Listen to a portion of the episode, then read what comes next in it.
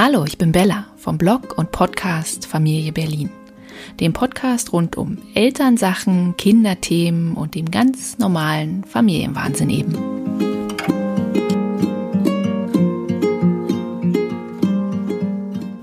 Gestern Abend fühlte ich mich ertappt. Nicht von irgendjemand anderem, sondern von mir selbst. Denn wir saßen beim Essen zusammen und jeder erzählte, was er so erlebt hat und was ihn beschäftigt. Und ich merkte, wie meine kleine Zweijährige etwas sagen wollte und ich es zwar wahrnahm, aber ich es nicht ernst nahm. Ich habe nicht abgewartet, was sie sagen will, denn oft braucht sie sehr, sehr lange, um die Worte zu finden, die sie uns mitteilen will. Oft äh, kommen auch nicht die Worte raus, die sie sagen möchte, weil ihre Gedanken sich überschlagen oder weil sie die richtigen Worte einfach noch nicht weiß. Ich weiß es nicht. Mir geht es auch nicht um ihre Fähigkeit zu sprechen, denn die ist, glaube ich, bei jedem Kind anders. Das merke ich an meinen beiden. Mir geht es eher um meinen Umgang damit, denn ich habe ihr nicht zugehört. Das ist nicht nett, das ist nicht fair und erst recht ist es nicht richtig. Gerade für mich als Mutter, aber auch oft merke ich es bei anderen Menschen gegenüber Kindern. Viele hören nicht zu oder wollen den Kindern schon vorgeben, was die Antwort ist. Wenn es darum geht, dass meine Kinder überlegen, was sie für ein Eis gegessen haben, weil sie gefragt wurden, dann legen Menschen ihnen die Antwort schon hin. Schokolade, Eis, Vanille oder Mango. Die Menschen wissen es gar nicht, aber sie glauben es zu erahnen und sie nehmen damit aber meinen Kindern eine große Möglichkeit, sich zu erinnern, das Erinnerte in Worte zu fassen und diese Worte eben auch auszusprechen. Und ich finde, das ist eine ganz, ganz großartige Fähigkeit, die es in diesem Alter, also im Kleinkindalter zu erlernen gilt.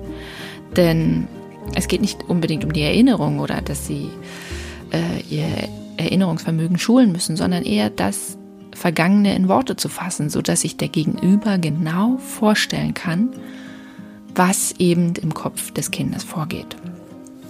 Und diese Gedanken habe ich jetzt und eigentlich war ich der Meinung auch schon vorher. Aber dennoch im Alltagswahnsinn sind sie mir abhanden gekommen. Und so hat mein Kind mich gestern vorgeführt und hat mir gezeigt, dass ich doch nicht so respektvoll ihr gegenüber war.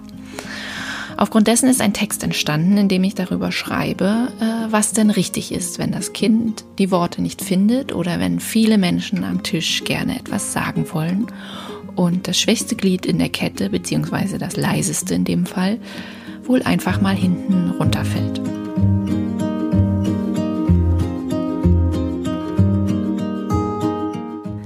Kindern zuhören ist nicht schwer, ernst nehmen aber sehr. Es ist Abend. Der Tag von allen war lang. Der eine ist viele Kilometer gefahren, um am Abend bei seinen Mädels zu sein. Die andere hat viele Wörter geschrieben, gesprochen und wohl unendlich viele davon gedacht.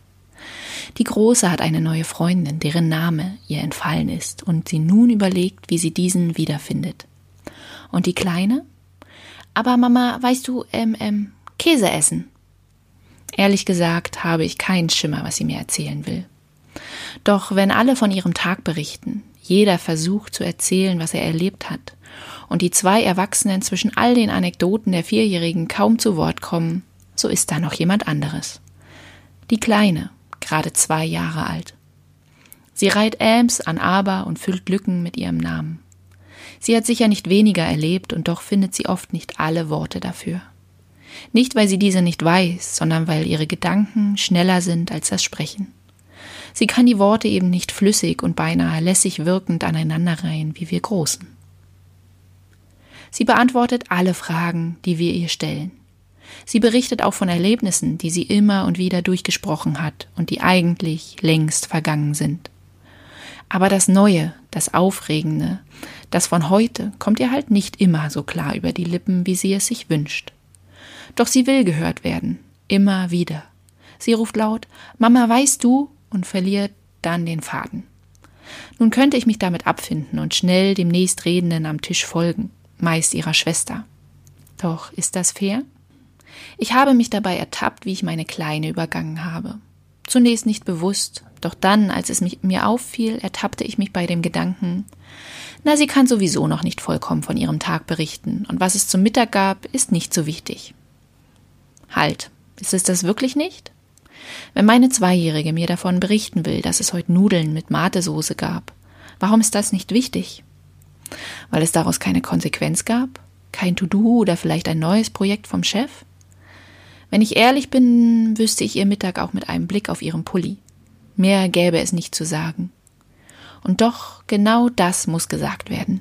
Von meiner Tochter mit ihren zwei Jahren. Mama, ich esse Nudeln mit Matesoße. Für sie ist es wichtig, denn sie kann sich erinnern.